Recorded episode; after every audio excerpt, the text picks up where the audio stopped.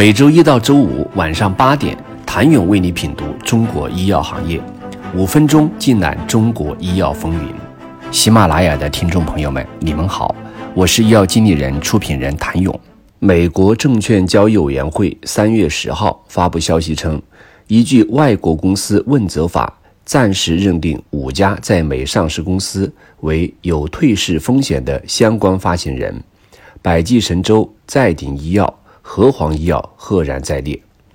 一夜之间，中概股沦为了中概股。受此消息影响，当地时间三月十号，中概股普跌百分之十以上。到三月十一号午间收盘，港股百济神州跌超百分之八，和黄医药跌超百分之十四，再鼎医药跌超百分之十三，A 股百济神州跌逾百分之七。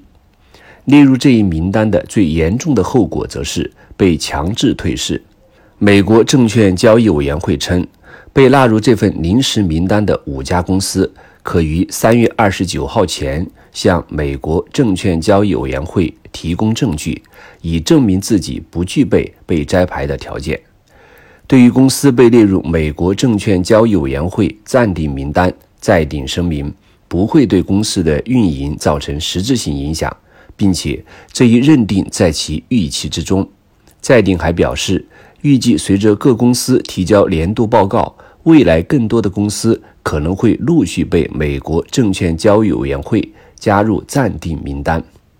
百济神州在十一号上午发布澄清公告称，这份暂时性的认定名单并非是一项全新出台的政策，而是美国证券交易委员会。为执行外国公司问责法及相关实施细则而采取的一个正常步骤。根据在鼎和百济神州的相关公告，公司被暂时性认定，不表明该公司将会被美国证券交易委员会从纳斯达克交易所出牌。根据外国公司问责法法案，只有当公司连续三年使用未经美国公众公司。会计监督委员会审计的审计机构除牌才有可能发生。对于应对举措，在鼎表示正在评估设计和执行额外的业务程序和控制变更，以期尽快满足相关方的要求。在鼎会尽最大努力，在坚持依法合规经营的基础上，专注于公司各项事务的平稳运营。百济神州公告称，自外国公司问责法案出台后，就一直在采取积极行动，包括评估、设计和推进额外的业务流程，并取得了良好进展。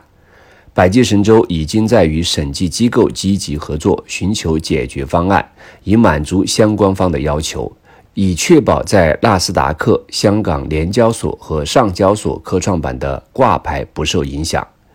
尽管从问责法案要求以及企业的回复来看，企业仍有不少缓冲时机，但是这一消息已经引发了企业赴美上市的极度担忧。关于中概股回 A H 的讨论已经再度开启，是选择按照问责法案要求提供详细资料，还是着手回归？这是所有已赴美上市的中概股需要深入讨论的问题。想了解中概股撤美回归潮是否将至，请您明天接着收听。谢谢您的收听。想了解更多最新鲜的行业资讯、市场动态、政策分析，请扫描二维码或添加医药经理人微信公众号“医药经理人”，医药行业的新闻与资源中心。我是谭勇，明天见。